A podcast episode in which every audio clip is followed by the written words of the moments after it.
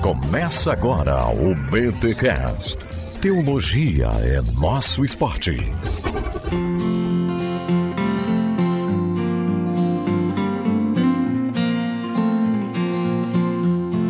Muito bem, muito bem, muito bem. Começa mais um BTcast, o de número 508. Eu sou o Rodrigo Bibo e Jesus não é uma cápsula que você pode tomar e tá tudo resolvido. Isso aí, eu sou Ismael Sobrinho, sou médico psiquiatra e Jesus compreende as suas emoções. Ó. Oh. Legal. Sou Ander Borba, sou psicólogo e Jesus não é o maior psiquiatra que já existiu. Exatamente. sensacional, sensacional, sensacional. Gente, estamos aqui com esses dois dois queridos profissionais da área da saúde mental para falarmos sobre psiquiatria e Jesus. Sim, olha esse tema, olha onde a gente foi se meter. Ismael Sobrinho já é conhecido aqui da turma do Bibotal, que já participou de pelo menos um podcast sobre depressão, uma live lá no YouTube sobre TDAH, sensacional, e agora autor da Thomas Nelson Brasil. O Aender é a segunda vez que está gravando comigo, mas é a primeira vez que vocês ouvintes estão ouvindo aí essa voz aqui. Inclusive, esse áudio dele agora tá muito melhor do que a primeira vez, porque eu descobri que o cara tem microfone, tem mesa e não usou na primeira vez. Eu fico muito nervoso, vou precisar fazer uma terapia depois da gravação desse podcast. Mas seja muito bem-vindo, Ismael, aqui neste BTcast. Não, o prazer é todo meu. Eu acho um tema pertinente. Falar de saúde mental e dessa conexão da psiquiatria com a Bíblia, com a espiritualidade e com Jesus. Vai dar pano pra manga. Ó, até 2030, a cada cinco pessoas, uma vai estar no psiquiatra. Meu Deus, para, para, para para. É com o Ismael. Calma, segura, Ismael. Segura, que a gente vai, vai chamar. A Ender, seja muito bem-vindo aqui. Acho que agora eu tô acertando teu nome de primeira, né? Porque na primeira gravação foi osso, né, Ender? É, saiu cada coisa na primeira, né, Bibo? Espero que editem.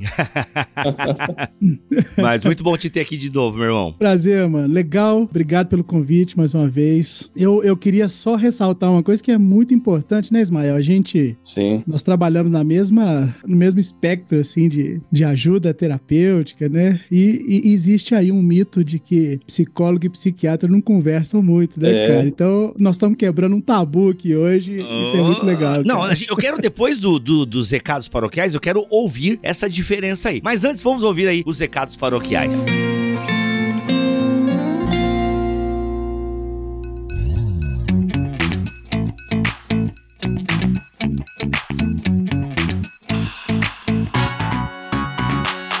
nos recados paroquiais dessa semana, galera, a Thomas Nelson Brasil tem investido já há algum tempo em literatura que fala de saúde mental, psicologia e a fé cristã. Já tivemos aqui Fortes e Fracos da Anne Stouts, inclusive tem o um podcast chamado A Luta de Ana contra a Depressão, um episódio muito legal. O episódio que você vai ouvir agora é do livro do meu amigo Ismael Sobrinho, Psiquiatria e Jesus, e a Thomas Nelson lançou também em parceria com a Pilgrim Teopsique, uma introdução científica à psicologia para teólogos do Justin Barrett. Galera, esse livro aqui, comecei a ler ele, inclusive a gente fez um BT papo sobre psicologia e fé cristã, né? Por que algumas igrejas rejeitam a psicologia? E eu dei uma folhada nesse livro aqui, muito legal, a proposta do Teopsique, uma introdução científica à psicologia para teólogos. Inclusive, o prefácio da edição brasileira é do Bruno Porreca, que já gravou alguns episódios aqui sobre ansiedade, saúde mental. Bruno é psicólogo, trabalha na, na área pós-graduado em intervenção ABA, enfim, o cara é fera e ele fez o prefácio à edição brasileira, recomendando o Teopsique, uma introdução científica à psicologia para teólogos. Então tá aí, gente, algumas obras a Thomas Nelson tem dedicado a esse tema da saúde mental e a fé cristã, e nós sabemos que isso é muito importante, afinal, há alguma barreira ainda por parte de algumas igrejas, movimentos religiosos contra a psicologia. E nós precisamos de literatura, tanto aquelas que têm um tom mais testemunhal, como aquelas que têm um tom mais devocional, como aquelas que são um pouquinho mais técnicas, que apresentam a disciplina para nós. Então, dá uma conferida aí nesses livros da Thomas Nelson que falam de saúde mental, fé cristã. Então, quero indicar esse do Ismael Sobrinho, que você vai ouvir o podcast, e também Teopsique, uma introdução científica à psicologia para teólogos.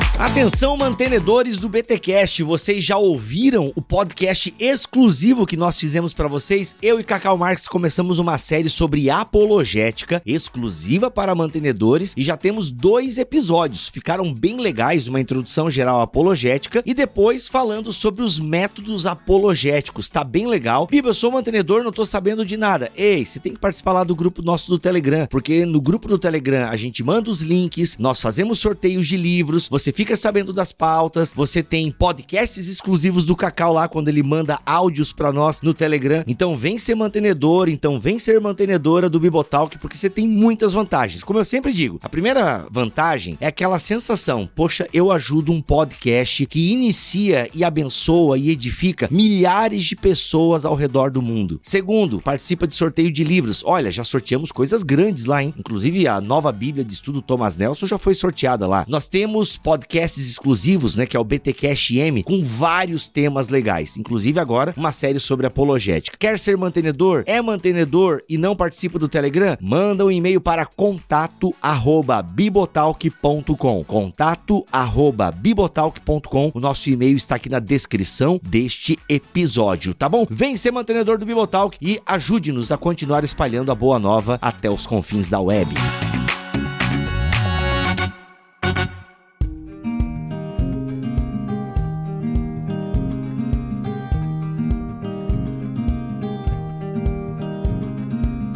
Bem, antes dos recados paroquiais, o Aender puxou ali esse assunto de psiquiatra e psicólogo. Então eu já quero fazer essa primeira pergunta para vocês aí. Qual a diferença entre psiquiatra e o psicólogo? Porque eu, como leigo, é o seguinte: psiquiatra é o cara que não dá muita bola para mim, já manda eu tomar um remédio, pega essa cápsula aqui, ó, vai fazer uma corrida aí, toma essa baga aqui, é três bagas, uma é faixa preta, e cuidado, quando tomar esse aqui, tu não sai de casa porque tu fica meio louco. Então toma trancado em casa. Para mim, psiquiatra é isso. E o psicólogo é o cara que senta e tipo aí, conte, e fica desenhando na prancheta enquanto você fica lá falando da sua vida. É isso, né? Acertei, não? É, você, você está errado, mas vamos okay, corrigir vamos lá. então. Por favor, vamos lá. Eu vou falar um pouquinho, depois o Aender fala o que ele pensa, mas veja eu, só. Eu, eu, duvido tu falar pouquinho. Na verdade, eu convidei o Aender, assim meio, cara, como é que vai ser colocar alguém com o Ismael? Vamos testar? Porque a gente sempre gravou sozinho, Ismael. Não sei se tu percebeu. Porque tu é um ser humano que vai, né? Vai. Vai. E aí eu, cara, como é que vai ser ele conversando? Vamos fazer o teste. Vamos ver. Vamos, vai não, ser uma experiência. O Aender, eu já conheço ele, então. Então, isso é bom, né? Ele já, ele já sofreu uma muito... análise de antemão, então a gente já consegue tocar aqui é. o podcast. Dele, então né? tá, então vai lá. Eu vou apertar no mute aqui e segue aí, vai lá. Vamos lá, mas veja bem, a psiquiatria e a psicologia, primeiro elas são complementares, né? A psiquiatria é uma especialidade médica, então você faz medicina, faz psiquiatria três anos, e você é a ciência do, do diagnóstico e do tratamento dos transtornos mentais. Ah, o psiquiatra também pode ser psicoterapeuta, aliás, por lei, só os psiquiatras e os psicólogos podem ser psicoterapeutas. Mas há uma ênfase diferente. Vamos conversar assim, imagina que a gente seja hardware e software, ou seja, que o cérebro seja o hardware. Então, o meu cérebro é a minha placa-mãe, o meu computador. Então, ele tem uma placa que vai processar informações a respeito da ansiedade, da depressão, da regulação de humor, do sono, do apetite. E a gente tem esses circuitos neurais responsáveis por isso. E digamos que a gente tem um software, ou seja, eu tenho um sistema operacional que eu instalei aqui no meu hardware. Então, eu tenho o Windows ou o Mac OS, ou seja, a gente tem esse sistema operacional instalado. A psiquiatria, ela é alvo do mesmo espaço da psicologia nesse ponto. A gente quer a reabilitação e a recuperação desse paciente que está ali passando por um transtorno emocional ou não, né? Ah, isso há uma diferença já um pouco inicial, mas a, a preocupação da psiquiatria é muito mais com o hardware, ou seja, eu tenho uma preocupação mais biológica a princípio, não que as questões psicológicas não, não sejam importantes, mas eu quero promover um bom funcionamento do cérebro, ou seja, eu quero colocar os sistemas trabalhando de maneira adequada. Então, ah, o nosso alvo terapêutico, ele visa você é, remitir sintomas, você realmente trabalhar com o que a gente chama de remissão, né, ou tentativa de remissão e trazer o paciente para uma funcionalidade. Para isso, nem sempre nós usamos medicamentos, mas hoje em dia, como a maior parte dos pacientes que acabam chegando para psiquiatria são mais graves, a gente acaba medicando 80 a 90% de quem chega até a gente. E há uns 10 a 20% são pacientes que a gente não vê manda médica. Ah, e aí a psicologia ela vem nesse sentido do software, ou seja, o que está instalado nesse paciente, o que, o que ele roda emocionalmente, né? Quais são os arquivos que ele tem, por que, que ele tem essas dinâmicas emocionais. E isso é um trabalho de conjunto, porque veja bem, você não consegue rodar um software bom se você estiver com o hardware doente. Então, a gente estava brincando aqui de que psicólogo e psiquiatra às vezes não conversam. Antigamente tinha essa questão, mas hoje os psicólogos, os bons psicólogos, eles sabem que um paciente que ele está estabilizado do ponto de vista psiquiátrico, ele vai ter uma evolução muito melhor em psicoterapia, porque você não vai ficar apagando incêndio, ou seja, se o hardware, essa estrutura cerebral estiver funcionando bem, o paciente está sem sintomas depressivos, ansiosos, o humor está melhor, está dormindo, ah, você consegue não trabalhar urgências, porque a gente vê muitos pacientes que estão em estágio, o psicólogo fica ali só apagando incêndio. E aí entra a, a psicoterapia, né, que é um processo que o ainda vai falar de reabilitação psicológica, onde você vai trabalhando, aí, aí vai depender das linhas de terapia, mas basicamente você vai identificando quais são esses pontos de instalação. Então, resumindo para quem está assistindo, os dois trabalham junto. Da mesma forma, não adianta você ter um ótimo computador, você está com o cérebro bom, você está tomando medicação. Se você tem sistemas disfuncionais, se você realmente está com as suas cognições disfuncionais, você tem pontos a serem trabalhados. Então, os psicólogos trabalham junto com os psiquiatras. Não é isso ou estou equivocado ainda? Perfeito, mano. Adorei essa analogia aí do, do software e do hardware. Eu quero saber onde é que entra o vírus aí, já que a gente tá nessa analogia. Aí. vírus é. Depois a gente fala do vírus. O vírus é o pecado, o vírus é a queda, oh, o vírus é os traumas na infância, é muita coisa. Mas depois a gente fala dos vírus, entendeu? tu acabou de perder a tua carteirinha de psiquiatra agora no Conselho Municipal de BH. vai lá, Ender, fala aí, Deixa o pessoal do CRP te ouvir falar é. isso, que você vai perder na hora. É. Ah, mas é, é engraçado você falar isso, porque, pô, espiritualidade hoje não é uma questão mais de campo de fé. Essa semana passada eu estava assistindo o Congresso Americano de Psiquiatria, que é o maior congresso do mundo. Cara, tinha três plenárias lá sobre saúde mental e espiritualidade. Então, espiritualidade é um fator de proteção para a saúde mental. Os pacientes que têm uma fé, eles se suicidam menos, eles têm uma melhor resposta à depressão, têm melhor resposta à ansiedade. Lógico, desde que a, que a espiritualidade seja saudável. Né? Então, assim, esse preconceito aí, ele é anticientífico, né? Mas, assim, não, não vamos entrar nisso não, mas é um preconceito seletivo. Você sabe muito bem disso, né? Há um preconceito seletivo, como algumas religiões, né? Não são todas. Mas aí a gente deixa isso para outro dia, né? Esse vai ser um episódio à parte, viu, Bibo? Pode marcar aí com a gente. Pronto, já tá marcado, já tá marcado. Já quero.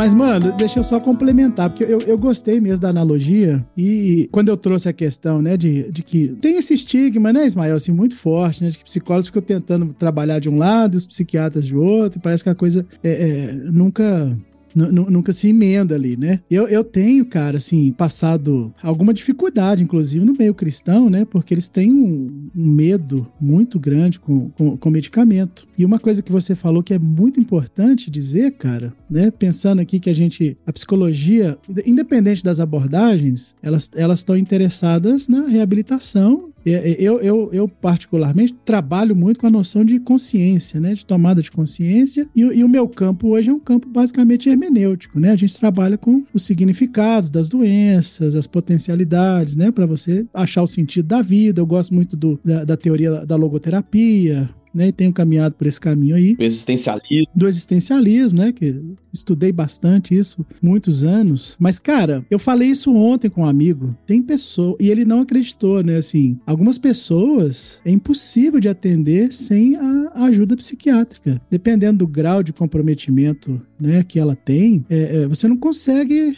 o um mínimo de organização da fala, dos pensamentos, para você seguir num processo terapêutico, cara. É, é, é hoje é essencial que essa, esse diálogo né, entre psicologia e psiquiatria aconteça, justamente porque pensando no ser humano como essa máquina que você colocou, né, hardware e software, se o hardware não tiver legal, mano, realmente é, eu diria que é quase impossível. Assim, o psicólogo vai ficar ali é, batendo, enxugando batendo, gelo, né? enxugando gelo. Enxugando gelo. Muito difícil, cara. É porque a gente até fala isso no BT Papo é, 19, que a gente lançou a semana retrasada no nosso canal no YouTube, também aqui no Spotify, eu e o Cacau se aventurando a responder essa pergunta, né? Por que, que a igreja, algumas igrejas rejeitam a psicologia? E aí a gente entrou até um pouco nessa questão de remédio, né? Que aí entra a questão da psiquiatria. Porque o psicólogo não pode receitar remédio, certo? Quem pode é somente o psiquiatra, isso. né? Então o que acontece? Existe uma dificuldade de muitos irmãos e irmãs, nessa questão de que o evangelho deveria ser suficiente para a pessoa, né? A Bíblia é suficiente. Mas o que esses irmãos não entendem, e, e eu confesso que eu fico até um pouco preocupado, porque para mim é tão simples assim. É, para mim é muito simples. E, e eu sei que para eles não é, e tem os motivos do porquê não é simples para eles. Mas é que essa ideia do hardware, né? Pra ficar aqui no exemplo do Ismael, cara, tem coisa. É, é você toma remédio para dor de dente, você toma remédio para dor de barriga, você toma,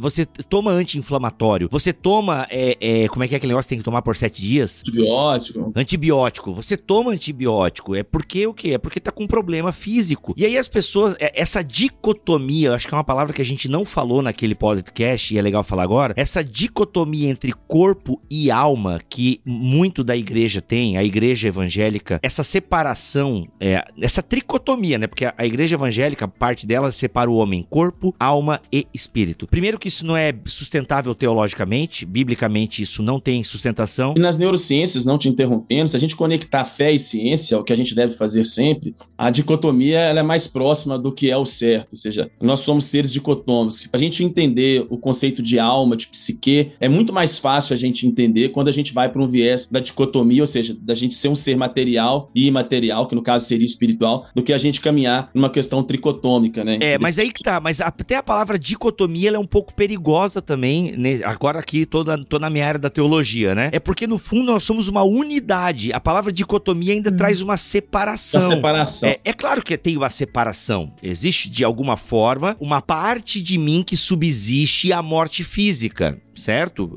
Claro. Só que é, eu, só que não sou eu completo, tanto que na ressurreição eu, eu vou ter um corpo glorificado como Jesus teve. Mas então é. por isso que até a palavra dicotomia ela é um pouco perigosa, porque justamente eu separo o meu corpo da minha imaterialidade. Então assim, cara, coisa do corpo você toma remédio, coisa é. da alma você trata com espiritualidade. E aí essa dicotomia ela é perigosa, por isso que eu gosto mais de uma unidade psicossomática, é. entendeu? Uma unidade psicossomática, porque eu não sou um corpo, eu não não sou uma alma, eu, eu sou eu. E esse eu, ele, ele é um corpo que é também uma alma, entende? Eu sou um ser unitário, por assim dizer. Então, a gente precisa juntar aquilo que a Bíblia não separa, entende? Porque nós separamos, nós separamos o que a Bíblia. Tem um efeito um pouco didático, né, Bíblia? Eu acho que essas separações, elas aconteceram no, no, na história da igreja, pela questão até, e ela é mais no campo da sistematização teológica do que realmente como você colocou. Mas é que tá, mas é uma sistematização errada, Ismael. E aqui eu falo, eu, porque eu estudei isso, né, até na no meu, na minha dissertação. Porque quando Paulo fala corpo, por exemplo, a palavra soma não é corpo somente, sim, aquilo sim. que eu posso tocar. É isso também, mas é o meu ser, entendeu? Assim como fala alma, ele não tá especificando uma parte intangível minha. Não, quando eu toco a minha mão, eu tô tocando a minha alma, entendeu? Porque eu sou, eu, eu sou um ser integral. Então é nesse, claro, pode haver uma, porque a sistematização vai servir para quê? No fundo, ela não serve para tanta coisa assim, porque Paulo escreve numa cultura judaica, onde realmente não tem essa separação, né? Então, é, eu penso que essa separação, tipo, não, aí no campo das emoções, no campo da alma, a gente trata com espiritualidade. E não, tem pessoas que precisam tratar com remédio, com, é, com, com hardware mesmo. É colocar um pendrive ali e instalar um novo hum. software, hum. entendeu? Então, assim, oh. é por isso que eu acho que essa dicotomia, ela às vezes é muito perigosa. Ou seja,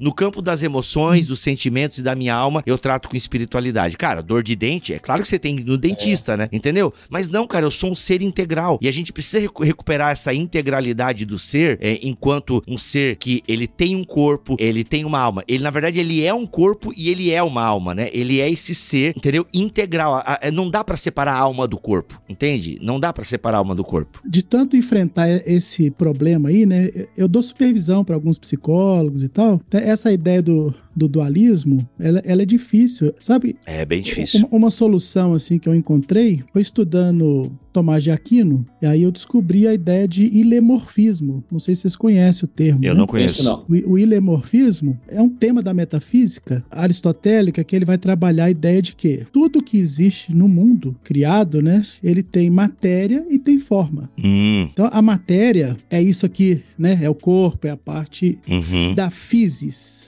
né? Uhum. E, e, o que o, o, o, cérebro apreende, né? Que ele chama lá de fantasma. O que é um fantasma? É a imagem que os sentidos captam, né? E, e aquela matéria, ela, ela, toma uma forma é, é, que ele chama de fantasma, né? Que seria a imaginação. E ela entra onde você vai construir o símbolo, né, dando nome para aquelas coisas, né, e ele vai chamar essa parte, né, de, de forma. É, forma aqui seria, né, é, é seria a imagem projetada daquele objeto da realidade lá dentro. Ou seja, o que, que ele está tá dizendo? Tudo que tem no universo tem duas unidades fundamentais, vamos chamar assim, né, que é a matéria e a forma. Como a gente apreende aquilo lá internamente e o que tem na materialidade, né? Então, essa ideia de unidade psicossomática, eu, eu, eu gosto muito dela, mas depois que eu comecei a estudar um pouquinho de Tomás de Aquino e, e consequentemente, o Aristóteles, essa ideia do ilemorfismo me ajudou muito a, a, entender isso, né? Porque é um tema da metafísica que faz a gente entender como, como que o cérebro apreende e, a, e, e as construções simbólicas lá dentro vão trazendo as confusões aí que as pessoas têm para gerar o que a gente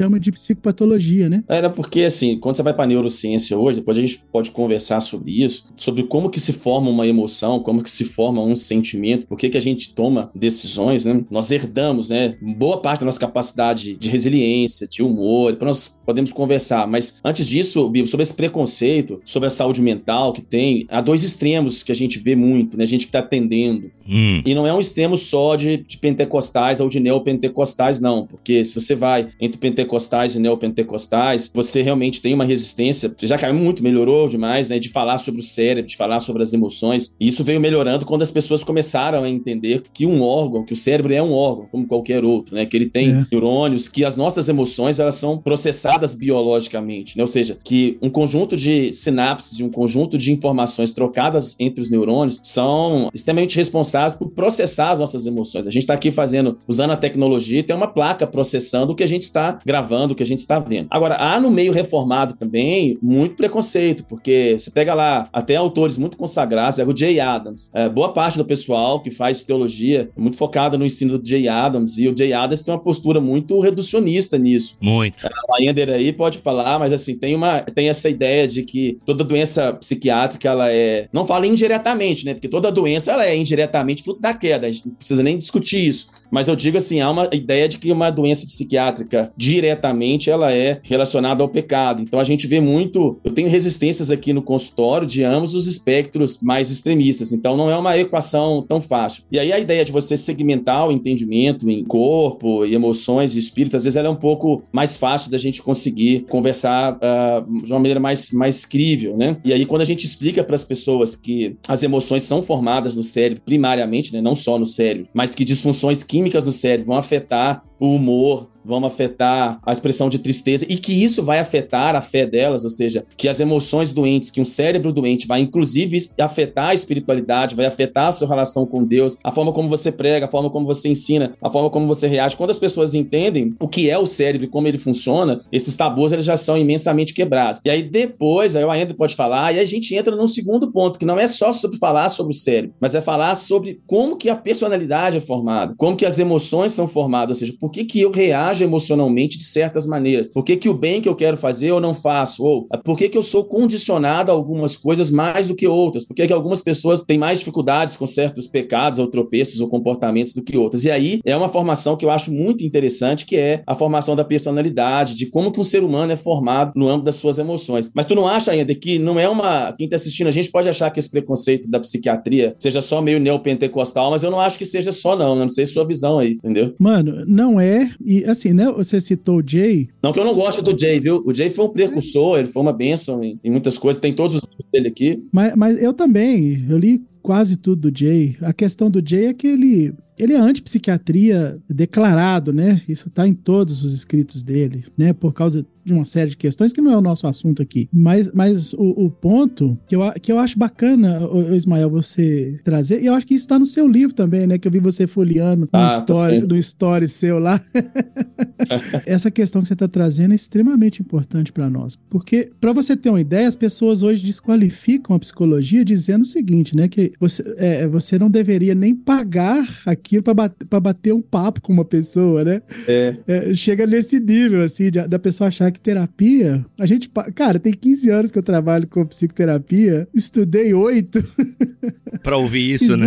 Sabe o que eu faço no consultório com esses pacientes que falam assim, psicoterapia é só um bate-papo? Bate-papo. Tenho três, eu tenho três estudos salvos no meu, no meu computador que são sobre efeitos da psicoterapia no cérebro. Então, como que são esses estudos? Eles pegam exames de imagem funcionais, são são, são exames de imagem que você consegue ver o, o cérebro live, né, ao vivo. Então, você consegue ver Uhum. algumas estruturas cerebrais funcionando. Então, por exemplo, eu pego um paciente que ele tem um transtorno de pânico e ele tem uma ativação no centro do medo, por exemplo, das amígdalas cerebrais. Aham. E aí tem alguns estudos muito bonitos que eles pegam esses pacientes, colocam eles num programa de psicoterapia e depois repetem esses testes, esses estudos, após 8 e 12 semanas. E aí você começa a ver como que a psicoterapia, ela modifica essas estruturas cerebrais. E não só isso, né? Hoje nós sabemos que a psicoterapia, ela muda a plasticidade neuronal, que é uma Sim. questão que as pessoas ignoram muito. Ou seja, quando eu faço uma psicoterapia bem feita, a atuação no software, ela vai modificar o hardware, ou seja, uma psicoterapia bem feita, ela vai promover mudanças cognitivas que vão modificar o rearranjo dos neurônios, ou seja, você Perfeito. vai modificar a arquitetura dos neurônios. Então, aí eu abro o computador e mostro, olha aqui, ó, como que a psicoterapia modifica o seu cérebro. Aí eu tenho outro estudo, olha, como que a medicação modifica o seu cérebro. E quando eu mostro isso, as pessoas começam a crer mais. Opa, peraí. Então não é só um bate-papo, não é só uma coisa de colocar para fora. Eu falei, não, tem uma, tem uma ciência, tem uma questão que vai mudar o seu funcionamento cerebral. E não sei se você já leu, há um campo muito novo aí na, na psicologia e epigenética Uhum. que mostra o seguinte, que a psicoterapia faz com que o nosso material genético, o nosso DNA, ele escute ali mais ou menos assim, vou colocar de um jeito bem simples aqui para o leigo, ele escute o que está acontecendo, o que, que a gente está elaborando no campo dos pensamentos, e o nosso material, o nosso DNA, ele tem uma resposta de produção de uma série de substâncias que são altamente positivas para a saúde mental e para a preservação da rede de neurônios. Então, assim, é, psicoterapia modifica o cérebro e modifica a expressão genética das Uhum. pessoas. Então, assim, a- a- o poder da psicoterapia é muito grande, né? Que é também a questão da medicação, né? A medicação, fazendo uma palhinha aqui, a medicação, quando eu estava na faculdade, 20 anos, a gente escutava assim: é, depressão é baixa de serotonina e o remédio psiquiátrico vai subir a serotonina e vai consertar o seu problema. Isso já não é mais uma verdade. Hoje nós sabemos que as medicações elas ajudam ah, os neurônios a conversar melhor entre si, então eles, eles fazem os neurônios ter uma equalização melhor. E vários estudos mostram que também os, os medicamentos atuam na expressão genética, eles reprogramam o funcionamento dos neurônios. Então, assim, é muito mais rico a saúde mental, é muito mais interessante do que a gente pensa, né? E aí envolve a fé, envolve renovação da mente, tudo que a gente aprende aí, que a gente que é muito fácil de conectar com a Bíblia, né? Eu não vejo dif- dificuldade nenhuma de conectar com a Bíblia. É, a Bíblia é recheada de emoções, de dessa necessidade de que você, é, você você nasceu de novo, você tem um espírito novo, você é uma nova criatura, mas a sua mente tem que ser renovada, de que você tem a mente de Cristo lá na nuvem, mas você tem que fazer esse download da mente de Cristo na sua vida, de que carne vai militar contra o espírito, ou seja, você vai ter o Espírito Santo testificando no seu espírito as coisas de Deus, mas você vai ter a tua mente com as suas instalações. Eu acho que isso é muito fácil de ver na Bíblia, mas as pessoas são teimosas mesmo, de às vezes não reconhecer isso, né? Não sei o que você pensa sobre isso aí. Ô, mano, eu, eu tive um prazer, assim, acho que foi um dos maiores da minha vida. Eu e o Igor Miguel, né? Em 2006, a gente, a gente conheceu o professor Hilven Forsten. Ele é um dos primeiros psicólogos cognitivos que, que trabalha essa noção de plasticidade cerebral. Cara, vou contar um exemplo só dos vários que eu vi lá. Tinha um cara que ele, ele sofreu uma lesão de guerra. Ismael, ele não tinha um terço do- da cabeça, cara, fisicamente. Ele, ele- Caraca. Uma, le- uma lesão gigantesca, assim. Você Descreveu o usuário do Twitter agora, basicamente. Brincadeira, vai, continua. Ele tinha, cara, um furo assim na cabeça, era um rombo. Mano, o cara não falava, o cara, o cara vegetava assim. E assim, claro que com limitações, mas foi emocionante ver o trabalho e eles explicando e, e usando ele lá como né, um exemplo do trabalho de, de neuroplasticidade. O cérebro vai assumindo né, outras funções ali. O- cara fala, fala com certa dificuldade, mas estava lá trabalhando, cara, servindo um cafezinho lá na entrada. Eu achei a coisa mais linda do mundo, assim, né? Para um, É. pra uma pessoa que vegetava, né? do eles mostraram fotos dele e tal. De repente tá lá trabalhando, né? Tá lá né, sendo útil. O programa de- de- desta instituição leva a, a- as crianças, né? A maioria criança para fazer serviços é, no exército israelense. Cara, é um negócio maravilhoso. E que é fantástico hoje, né? Você, a gente tinha uma visão meio estática do cérebro, né? Assim, aquela síndrome de Gabriela, né? eu nasci assim, você sempre assim. E vai mas, ficar assim, é. Mas não é. Sabe que no, no, no livro novo tava, que escrevi, tentei ser o mais simples possível, porque isso às vezes é complexo para as pessoas leigas entenderem. Mas eu coloquei um título no capítulo assim: é, Como hackear a sua mente com a palavra de Deus, né? Porque é engraçado que a gente fica vendo muito essa coisa de biohacking, está na moda na internet, né? Como você é hackear a mente. Isso dá sempre muito ibope, né? É, mas é muito interessante que quando tu, tu vê as escrituras, as escrituras dizem assim: olha, a palavra de Deus é viva e eficaz, e ela é mais cortante com a espada de dois gumes, e ela vai ao ponto de alma e espírito, juntos, medula. Aí termina assim: olha, ela é apta a discernir os pensamentos e propósitos do coração do homem, né? E aí tem uma coisa interessante sobre isso, não reduzindo a fé, né? Porque o perigo da gente falar isso aqui é que algumas pessoas podem achar que a fé é só uma questão neurobiológica, é, mas vários estudos mostram que por exemplo, oração muda a plasticidade cerebral, né? De que programas de meditação, por exemplo, pessoas que você coloca elas num programa de meditação bíblica, isso vai também mudar a plasticidade cerebral. Ah, e se nós pensarmos que a Bíblia já diz que a gente nasceu de novo no Espírito, né? A gente tá lá nascido de novo, e que a gente tem que fazer um processo de transformação, de renovação da mente, é, é óbvio que a, o próprio crescimento espiritual, a própria transformação que a espiritualidade traz, ela vai confluir numa mudança também estrutural no cérebro, né? Uhum. Eu falo que a, a, gente fica muito com essa coisa meio etérea, meio vaga de alma, mas as pessoas não entendem, e eu tenho certeza disso, porque a ciência mostra isso em estudos limitados. Mas tu imagina aí o Espírito Santo, o novo nascimento, os frutos do Espírito. É óbvio que isso também vai mudar a nossa estrutura cerebral, a nossa neuroarquitetura, e vai fazer uma, uma plasticidade, né? E é até a promessa bíblica, né? A Bíblia é viva e eficaz para discernir os pensamentos e propósitos do coração do homem. Então, a, a, a neuroplasticidade, que é essa capacidade de, do cérebro mudar. Eu, falo, eu, brinco muito com os pacientes, assim, que eles são cristãos. Eu falo, ó, Deus te deu umas, duas coisas boas, porque você tem duas formas de fazer neuroplasticidade. O cara que não tem o Espírito Santo, ele vai ler, ele vai fazer seminários, ele vai fazer terapia. Isso tudo vai ajudar. Ele vai usar medicamentos. É, e isso a gente sabe que a, até a meditação modifica os neurônios. A gente sabe tudo isso, exercício e tal. Mas olha, você tem uma outra coisa. Você tem a ação do Espírito em você que também vai mudar a sua mente, né? Que também vai mudar as suas cognições. Então, ah, você não precisa de brigar sozinho, você não precisa também ficar, você não vai negar a ciência, você não vai negar a psicoterapia, você vai incorporar a psicoterapia, você vai entender que ela tem um processo, ela tem um, um campo de atuação para a neuroplasticidade, para sua mudança de mente, mas você vai entender também que o espírito, ele sonda todas as coisas, né? Que a palavra ela vai nos cantinhos onde o psicólogo não chega, onde o psiquiatra não chega, ela vai ser apta a discernir pensamentos e propósito coração. Então não precisamos de, de, de ter uma força só. Por quê? Porque usar só uma, uma, uma, uma potencialidade, se nós temos as medicações, se nós temos as técnicas é, da psicoterapia que também trazem esse bem-estar e também a espiritualidade. As três coisas elas são, elas andam junto. Então a, a neuroplasticidade para mim, isso é uma coisa é, que para mim está muito clara isso, que fé saudável modifica de maneira substancial a arquitetura, o funcionamento cerebral e uma fé ruim também detona o cara. Isso é uma outra conversa, mas é, mas é um fato, né? Há uma ciência nisso, né? Muito maior do que a gente imagina, né?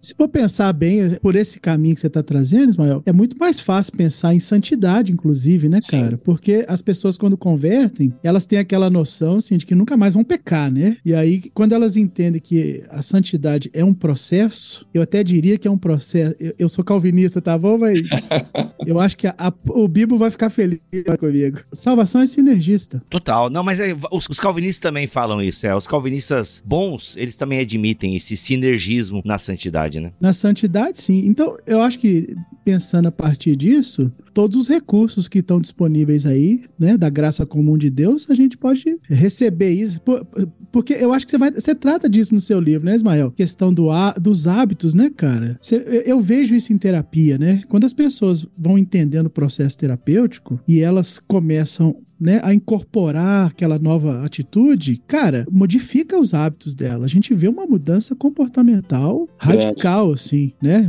É, é muito grande. Vê, e, e para para isso a gente sabe que não pode ter uma determinação genética nesse sentido, né? Que é, que é um problema que a gente tem aqui no Brasil, né? De maldição hereditária, aquela coisa toda, como se genética fosse uma determinação, né? Ah, nasceu assim, tem que ser assim. Eu sei, eu sei que a genética não responde a tudo também, mas as pessoas têm essa ideia, né? De que você é, é, tem uma determinação biológica, então você não pode mudar. Cara, eu vejo isso acontecer nos processos terapêuticos. As pessoas, é, elas caminham, né? Ali durante um tempo, vão, vão, vão fazendo aquele esforço, né? Vão trabalhando aqueles conceitos, trabalhando a consciência, cara, e muda o hábito. Com certeza. Eu, no, no livro que eu publiquei ano passado, eu falo um pouco mais dos hábitos, né? Mas assim, até nesse livro novo, eu fiz questão de começar ele falando sobre como que a personalidade é formada, porque acho que as pessoas têm que entender melhor como que elas pensam, né? Por que, que elas reagem, por que, que elas respondem. Então, uhum. só rapidinho aqui, aí a gente. Não, mas peraí, peraí, peraí, mas a gente. Dá pra pular essa parte, porque é só assistir o desenho da Pixar, Soul. Aí já tem a escola da vida lá, onde as personalidades.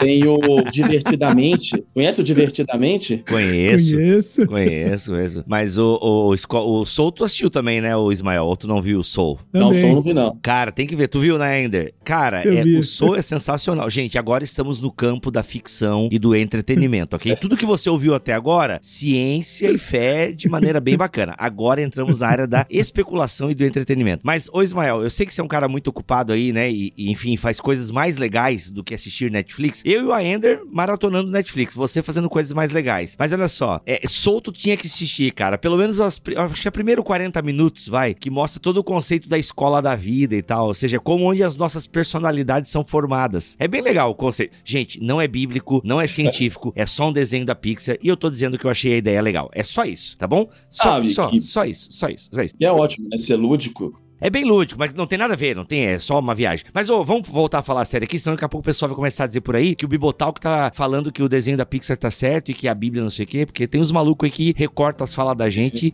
e falam mal da gente.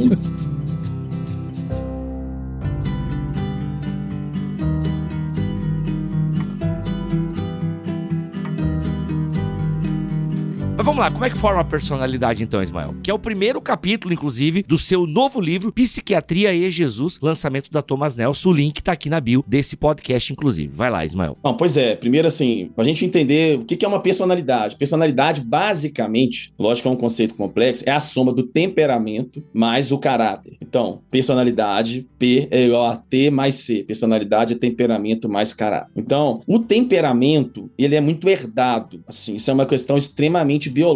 Por isso que o melhor título não seria temperamentos transformados para nada. A melhor definição seria personalidades transformadas. Porque o temperamento ele tem uma base genética muito grande. Então, assim, a nossa estrutura, a base de temperamentos, ele é. E aí a gente pode. Até no livro aqui eu coloco 12 temperamentos, né? Porque as pessoas acham que são só quatro temperamentos, mas as, tem várias teorias de temperamento, mas ó, só pra gente ter uma ideia: 12 temperamentos: obsessivo, eutímico, hipertímico, ciclotímico, disfórico, volátil, depressivo, Meu Deus. ansioso, apático, irritável, desinibido, eufórico. Eu postei isso outro dia, alguém falou assim: eu posso ter mais de seis? Aí eu falei assim.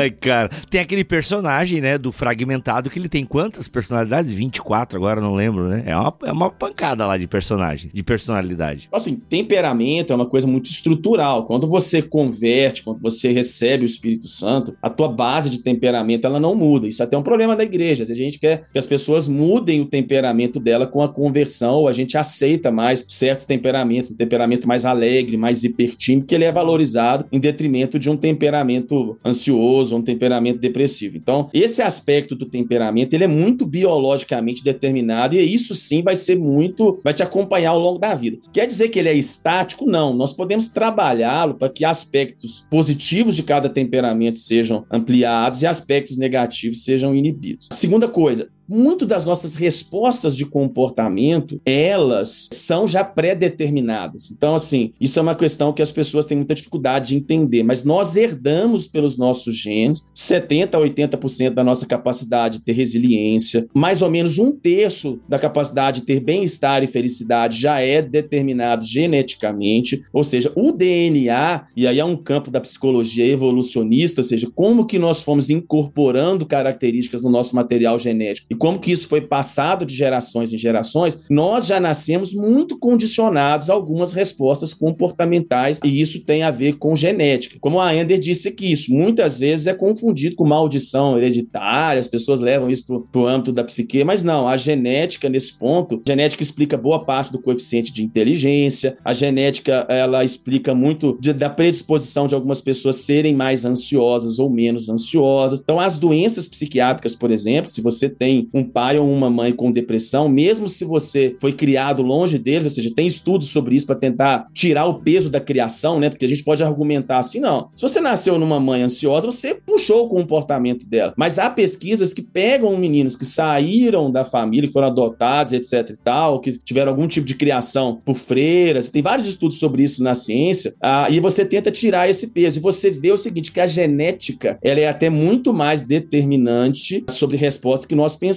Então, a nossa personalidade, ela também vem de pensamentos, de processos genéticos. Isso é uma coisa muito importante. Óbvio que a genética, é o que a Ander disse antes, ela não é um, uma sentença de morte. Nós sabemos que você pode modificar os genes, você pode mudar a expressão gênica, você pode fazer atualizações no material genético sem que isso seja uma mutação ou te gere um câncer. Essas, essas adaptações, essas modificações do material genético, que elas trazem algum tipo de ganho ou perda, mas algum tipo de modificação do DNA, nós chamamos de epigenética, que são modificações no material genético que vão fazer a gente sintetizar proteínas boas, positivas etc e tal. E aí as outras coisas da personalidade. Aí voltando aqui à analogia que eu disse antes do hardware e do software, nós já nascemos então geneticamente com alguns arquivos instalados no nosso HD, isso é um fato, mas nós começamos uma instalação desde a vida intrauterina. Então, desde a vida intrauterina, o nosso sistema nervoso central ele vai registrando informações. Nós sabemos, por exemplo, que mães tiveram depressão, ansiedade, tem os filhos têm mais é, dificuldade de amamentar, tem mais transtornos de humor, isso é uma conversa longa. E ah,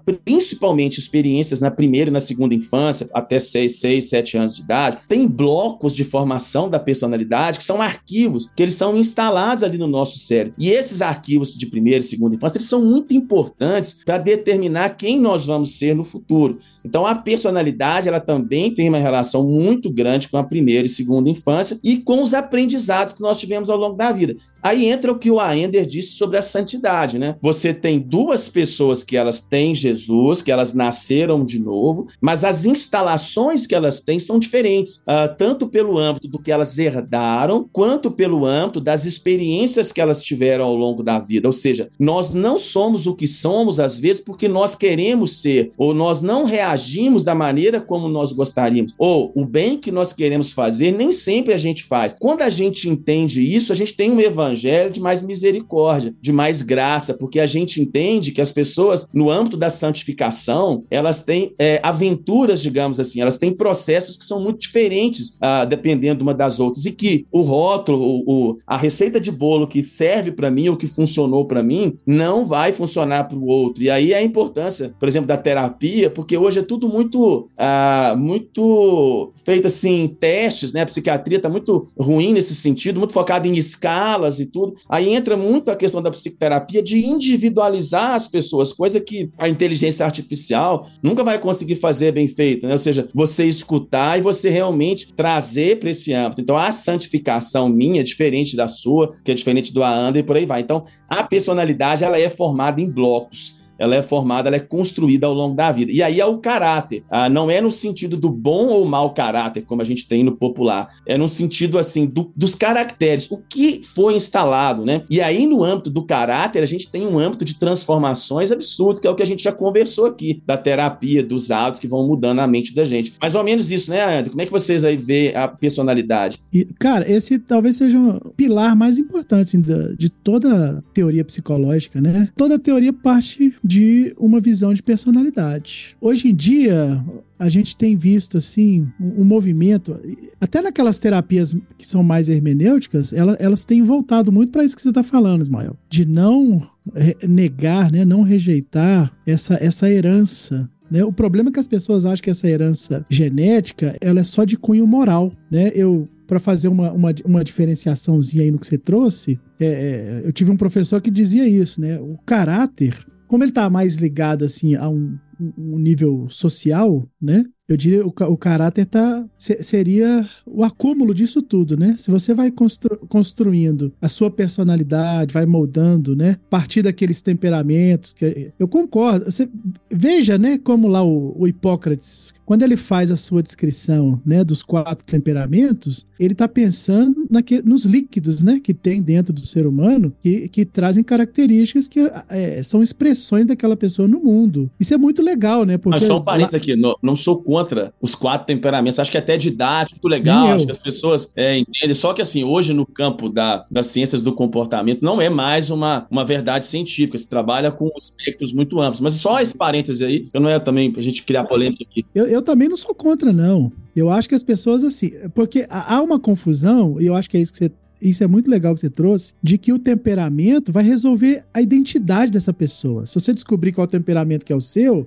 você descobriu a pólvora, né, cara? Nossa, agora eu sou, eu sou um sanguíneo e o sanguíneo faz isso, isso, isso. Isso é que eu acho estranho, né? É. Por quê? Porque é, é, essa adaptabilidade que você está trazendo aí, né? Da personalidade com o caráter, né? Pra gente que é cristão, mano, é muito importante ver uma, uma evolução em termos morais também, porque a gente sabe disso. Caráter é a expressão social dessa pessoa que tá muito ligado à personalidade dela. Tá, peraí, peraí. Se eu tô entendendo vocês, desculpa te cortar, Ender, mas vamos lá. Então, na fala de vocês, personalidade não é destino? Não. Ah. Não, de jeito nenhum. É, não, porque a, muita gente se ampara nisso. Ah, cara, eu já tentei, mas é a minha personalidade. Não, não, porque hoje, hoje um dos campos Hoje, independente da linha de psicoterapia, você trabalha com essa perspectiva de você promover mudanças na personalidade, né? Todas elas. A, a própria psicologia positiva, que hoje está em voga, né? Que foi muito, muito criticada, é, mas eu acho que tem muitas coisas legais na psicologia positiva, né? A, hábitos e, e, e, e, direções que você se dá, né? E eu não tô falando de teologia de coach, né? Eu tô falando de realmente de questões de evidências mesmo que a gente tem. Isso promove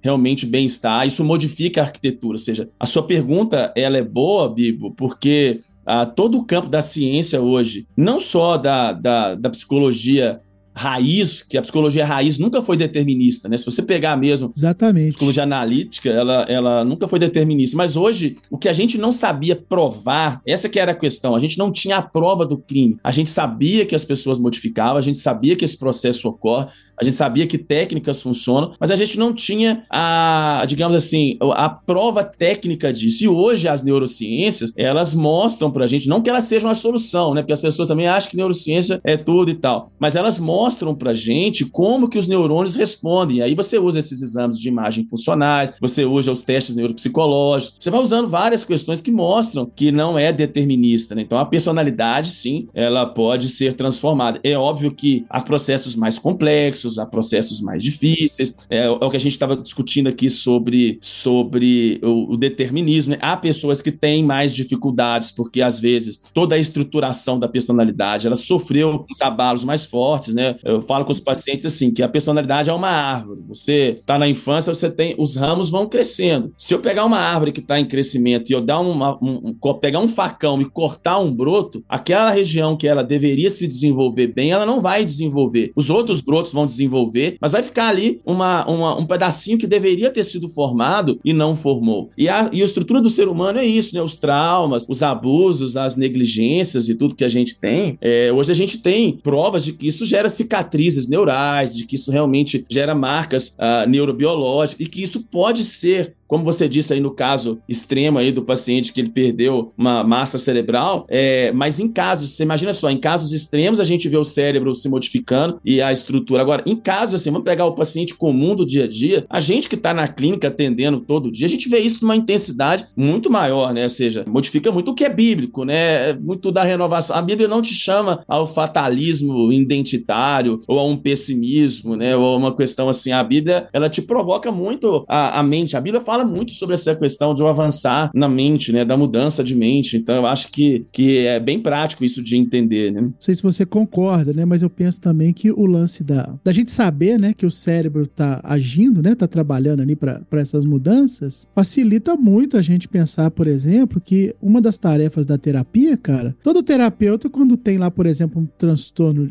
de personalidade, ele quer trazer essa pessoa para um estado que ela dê conta da vida e aquele, né, o, que, que a gente está esperando no, no final das contas é que essa pessoa tenha uma mudança daquele, né, daquele padrão ali de, de transtorno de comportamento, de personalidade que ela está trazendo. Então, é, é, psiquiatria e psicologia nesse sentido trabalham para mudança mesmo da, né? Se a gente pensar num quadro psicopatológico, né, de, de um transtorno borderline, de personalidade borderline, por exemplo, a gente quer trazer essa pessoa para um nível em que ela dê conta da própria vida, né, e é, tem que ter uma mudança, né? É necessário. Claro, e, e até no âmbito também de você não só reconhecer os limites, né? De você ver o poder da espiritualidade, aí da questão de, de Deus também transcender isso, né? De Deus uhum. realmente ele, ele quebrar esses paradigmas, né? Eu acho que até no livro eu coloquei psiquiatria e Jesus, porque eu acho que Jesus ele, ele é uma resposta muito bacana sobre isso, né? Sobre a quebra de paradigma do destino, né? Essa questão meio fatalista do nosso tempo, essa é. questão de que, uh, de que não há conserto para genética, de que não há conserto para o transtorno de personalidade, de que se eu tenho um diagnóstico, eu recebo lá no meu Instagram assim, nossa, eu tive um diagnóstico TDAH, a minha fé acabou, né? A minha vida cristã. Eu falo, pô, velho, mas as pessoas tiveram fé 18 séculos, dizendo, quase 20 séculos, sem nem saber o que era TDAH, elas frutificavam, escreveram o livro, oraram. Então, assim, a gente também não pode é, achar que as neurociências ou o campo da terapia é, vai explicar tudo, porque, como diz João 12, aos que o recebeu, deu-lhes o poder de serem feitos filhos de Deus, os quais não nasceram da descendência natural, nem da vontade do homem, nem da vontade da carne, mas nasceram da vontade de Deus. Ou seja, a gente tem, vamos brincar assim, da psicanálise, a gente tem uma pulsão espiritual muito forte, né? E Deus, ele, ele vai transformando a gente, né? Vai modificando. Outro, outro dia alguém perguntou assim, pô, mas como que um, um psicopata psicopata vai ser salvo, né? Eu falei, cara, eu, como que você vai ser salvo? Você acha que, você, você acha que um dia você, você acordou e falou assim, pô, velho, eu, quero, eu entendi o um negócio, eu vou ser salvo e tal. Então, assim, aí vamos, vamos puxar um pouco pra ainda aí, né? Mas de uma maneira mais monergista, é, mas assim, mas ninguém é salvo por si só, né, cara? Então, assim. Não, é, peraí, peraí, ô Ismael, peraí, né? É que agora tocou no. É... Ô, Bibo, é. Ismael é calvinista também. Hein, Ismael é, Ismael é, Ismael é. Mas, não, é que assim, é que eu já recebi várias perguntas obviamente eu não respondi elas porque não é a minha área. Mas esse lance da psicopatia, vamos preparar um programa à parte. Porque, né, definir o que é psicopatia e tal. Porque às vezes, cara, é, é, é um assunto. Claro que Deus pode salvar o psicopata, não tô condenando quem é psicopata. Mas, mano, dá um caldo aí, né? Dá um caldo aí, porque. Dá, dá né? um caldo, mas. mas a pessoa não vai você... chorar na hora do louvor, aí tem um problema, brincadeira. É, dá um caldo, mas quando você, quando você entende o que é a formação da personalidade, uhum. nós entendemos que num espectro de transformação, todos nós precisamos de transformação. É óbvio que eu não estou comparando aqui uma psicopatia com uma pessoa que não tem um transtorno de personalidade grave. Mas sim, quem sim. de nós não precisa, com a conversão em Cristo, de passar por processos uhum. de mudança da personalidade, né? Exato. Então a gente às vezes faz uma hierarquia de necessidades, mas como que Deus vê isso, né? Ou seja, a mesma graça que opera em mim para salvação, ela opera num psicopata para salvação. Isso não quer dizer que ele sendo salvo, ele não vai continuar atuando, porque aí entra o que a gente estava conversando da santificação, da modificação da personalidade. Mas a questão da salvação é uma. É, uma, é, uma, é possível, né? Então, já entrando no próximo podcast, é possível Pronto. o psicopata ser salvo. Vamos falar aqui do que. Pronto.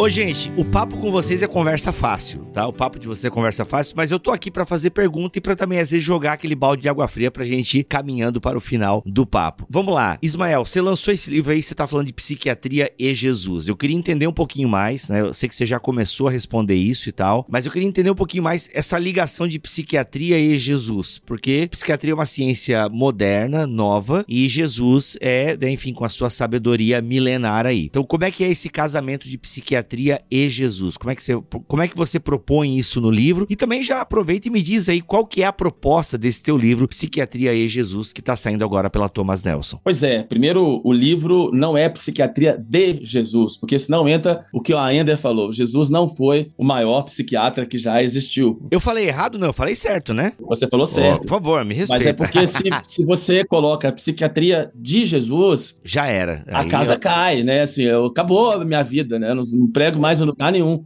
Entendeu? Não, é complicado. Não ia ter esse podcast, na verdade. Não ia ter esse podcast, exato. Mas a questão do título, Psiquiatria e Jesus, os outros livros que eu escrevi, eles eram livros onde eu propunha muito o assunto, propunha muito uh, o ensino sobre a saúde mental. E o ano passado, eu comecei a ler um pouco e fazer algumas pesquisas sobre escrita terapêutica. Então, o que, que é a escrita terapêutica? A escrita terapêutica é você dar insights, dar informações e você coloca as pessoas para sobre as suas emoções, sobre os seus sentimentos e coloca elas para contar as suas histórias de vida. Então, esse livro, ao contrário do outro, ele é um devocional de 30 dias, é onde as pessoas escrevem muito. Então, um terço do livro é, são exercícios que eu proponho para as pessoas poderem pensar as emoções. Então, eu fiz alguns testes, né, aqui com pessoas próximas e vi qual que seria a reação delas ao escrever sobre as emoções. Comecei a fazer essas pesquisas e a gente descobre uma coisa muito bacana, que são questões simples, que nós não precisamos de complicar isso. A escrita terapêutica, ela funciona quando você deixa aquele que está construindo o livro ter uma participação muito mais ativa. Então, esse não é um livro que eu jogo tudo, eu coloco o leitor para ele construir o livro junto comigo. E por que Jesus e a psiquiatria? Porque os exemplos que eu uso no livro são várias ah, passagens onde Jesus curou ou abordou as pessoas. Então, eu pego a passagem da mulher samaritana e coloco como que Jesus construiu o diálogo terapêutico, ah, o perdão de Pedro. Uma das passagens bíblicas que eu mais gosto, que é a cura do cego em duas etapas, né? Que por que, que Jesus curou ele em duas etapas? Por que, que ele via os homens andando como árvores? E por que, que depois ele conseguiu ver claramente? Então eu pego textos dos evangelhos e aí eu vou quebrando um pouco esses preconceitos sobre crente não tem depressão, crente não tem ansiedade. E mais ainda, que eu acho que é o centro do livro é mostrar que Jesus tinha emoções também. Que Jesus, ele sofreu, por exemplo, no jeito de ele fala: minha alma está abatida, né? está numa tristeza mortal. Né? Está... Então, se assim, não era uma tristeza é, simples, uma tristeza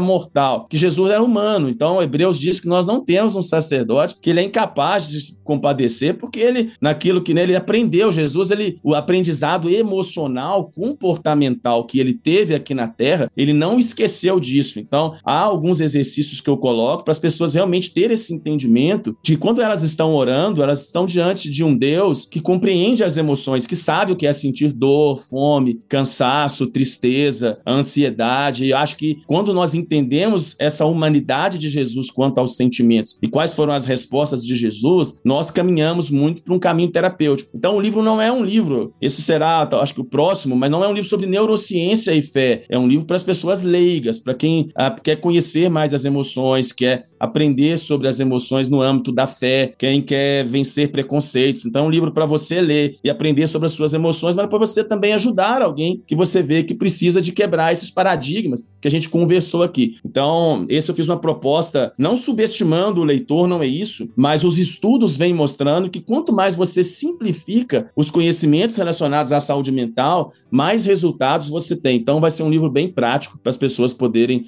fazer exercícios e escrever bastante. Muito bom, muito bom. Gente, ó, tá aí, Psiquiatria e Jesus, Ismael Sobrinho, lançamento da Thomas Nelson Brasil. O link para você adquirir está aqui na descrição deste BT Cash. Lembrando, vai comprar na Amazon, compra pelo link do Bibotalk, beleza? Parabéns, Ismael, pelo tema, parabéns aí por permanecer escrevendo e lançando mais essa obra aí. A Ender, esperamos o seu, já conversamos sobre isso, né? Portas abertas aqui, sabe que estamos aqui, né? A gente abre portas aqui para os amigos lançar livro aí na, nas editoras parceira, beleza? E obrigado, Ender, pela tua presença aqui nesse podcast, cara. Ó, foi que papo gostoso. Se nós estivéssemos num podcast de mesa, sem sombra de dúvida, podcast de 5 horas aí, porque vocês são fera e tem muito conteúdo. Obrigado, Ender. Mano, eu que agradeço.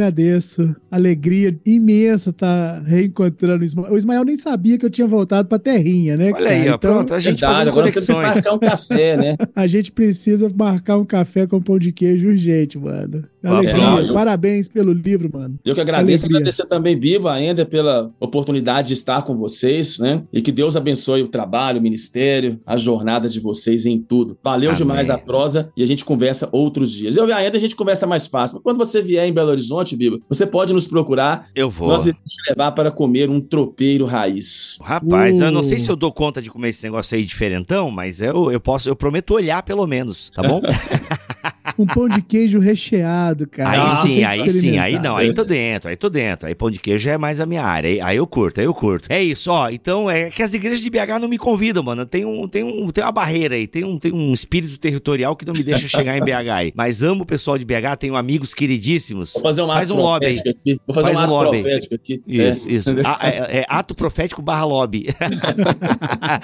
é isso, meus amigos. Voltamos a semana que vem, se Deus quiser assim permitir. Fiquem todos na paz do Senhor Jesus e terapia aí. Terapia aí que ajuda, vai. E se precisar, psiquiatria também.